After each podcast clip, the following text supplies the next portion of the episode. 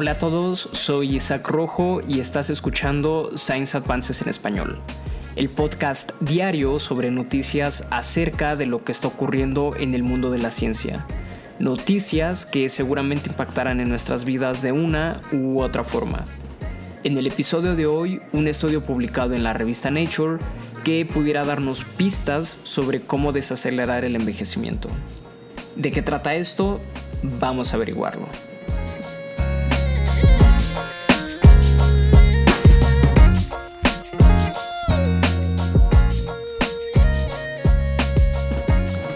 Bien, como te comentaba al inicio, hace una semana se publicó en la revista Nature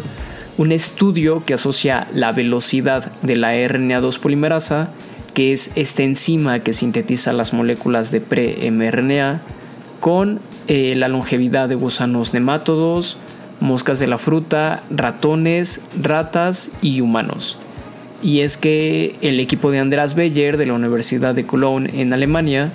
descubrió que la velocidad de elongación de la RNA2 polimerasa aumenta considerablemente con la edad, lo que descubrieron mediante la cobertura de secuenciación de RNA en intrones. Ahora bien, em, la cobertura de lectura generalmente disminuye de 5 a 3' a lo largo de un intrón y la magnitud de esta disminución depende de la velocidad de la RNA2 polimerasa de modo que cuanto más rápido sea el alargamiento, menos pronunciada será la pendiente observable en la distribución de lecturas observables dentro del intrón. para explicarlo de manera más sencilla, imaginemos tal vez que la RNA2 polimerasa es como una especie de Pac-Man, que en lugar de ir comiendo puntos, va poniendo puntos sobre una cadenita. Ahora bien, conforme avanza sobre su camino, la RNA2 polimerasa va pues sumando estos puntitos sobre la cadena. Sin embargo, cuando entra un intrón, que es una región dentro de un gen que no contiene información codificante, por alguna razón se hace más lenta. Como si el intrón fuera una especie em, como de arena movediza, ¿sabes? Y por lo tanto, le va costando poner estos puntitos sobre la cadena que va formando. Ahora bien, considerando que esto sucede varias veces, varias veces dentro de una célula y en varias células, entonces cuando se pausa el proceso y se lisan las células para ver hasta dónde llegaron las cadenas que se formaron en un momento determinado, se ven varias cadenas pequeñas que son las que se están formando constantemente y menos cadenas grandes de, el intrón dentro de ese mismo gen. Entonces, si fuéramos apilando las cadenas desde la más pequeña hacia o hasta la más grande, eh, tendríamos pilas muy pero que muy altas que serían eh, las que formarían estas cadenas pequeñas y pilas más pequeñas pero de cadenas más largas y luego si graficáramos la línea de tendencia del histograma que nos quede, eh, pues eventualmente veríamos que la línea de tendencia es menor eh, o más bien es, es, perdón, es menos pronunciada donde la RNA polimerasa pues va más rápido. No, porque aunque le cuesta moverse sobre la arena movediza, sale más rápido y por lo tanto logra producir cadenas más largas en la misma cantidad de tiempo. Entonces, con estos experimentos básicamente se descubrió que la velocidad de la elongación de la RNA2 polimerasa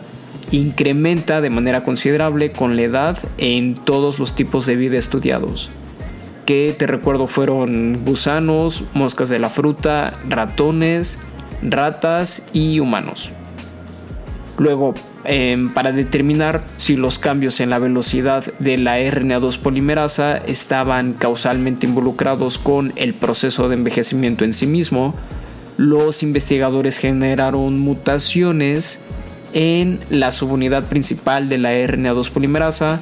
para hacerla más lenta en moscas de la fruta y gusanos nemátodos.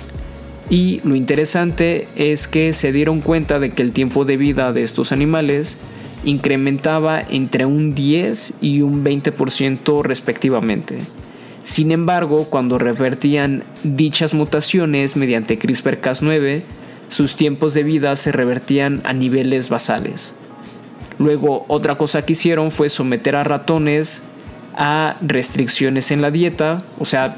poner ratones con una dieta baja en calorías, ya que se ha visto que bajo estas condiciones los ratones por alguna razón suelen vivir más tiempo.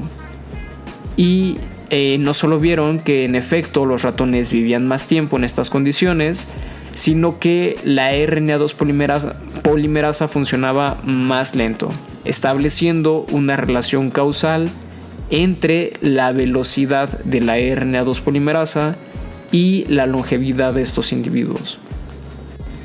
Finalmente, los investigadores se preguntaron si el aumento en la velocidad de la RNA2 polimerasa que acompaña el envejecimiento se debe a cambios estructurales en el DNA dentro del núcleo. Ahora bien, recordemos que el DNA es una estructura bastante, pero bastante larga, que se empaqueta en proteínas conocidas como histonas para ocupar menos espacio dentro del núcleo. Y no solo eso, sino que un grupo de 8 histonas formado por cuatro pares de histonas diferentes entre sí forman una estructura más compleja conocida como nucleosoma, que en principio enrolla entre 145 y 150 pares de bases.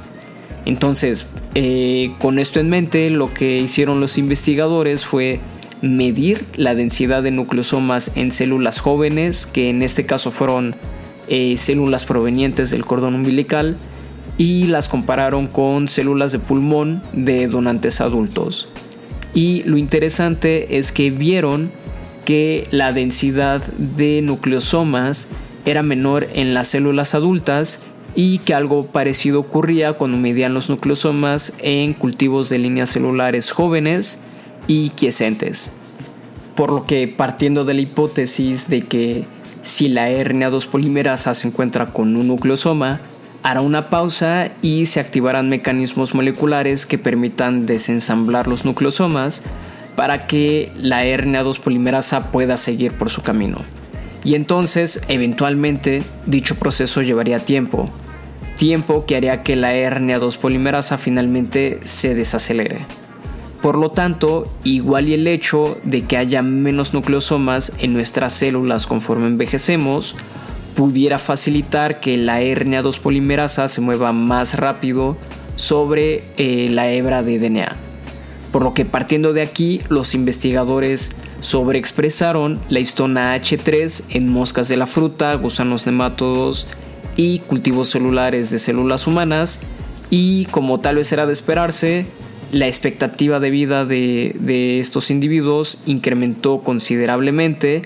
pero no solo eso, sino que en efecto la velocidad de la RNA2 polimerasa también disminuyó considerablemente, confirmando en principio eh, una relación causal entre la estructura del DNA con la velocidad de la RNA2 polimerasa, que a su vez eh, estaría relacionada con la expectativa de vida de un organismo. Por lo que, en esencia, en pocas palabras, lo que hizo el equipo de Andreas Beyer y su equipo de investigadores fue establecer por primera vez una relación causal entre la velocidad de la RNA2 polimerasa y la expectativa de vida de un organismo, lo que prácticamente a su vez pudiera abrir una puerta hacia la realización de más investigaciones que se enfoquen en la RNA2 polimerasa como un target farmacológico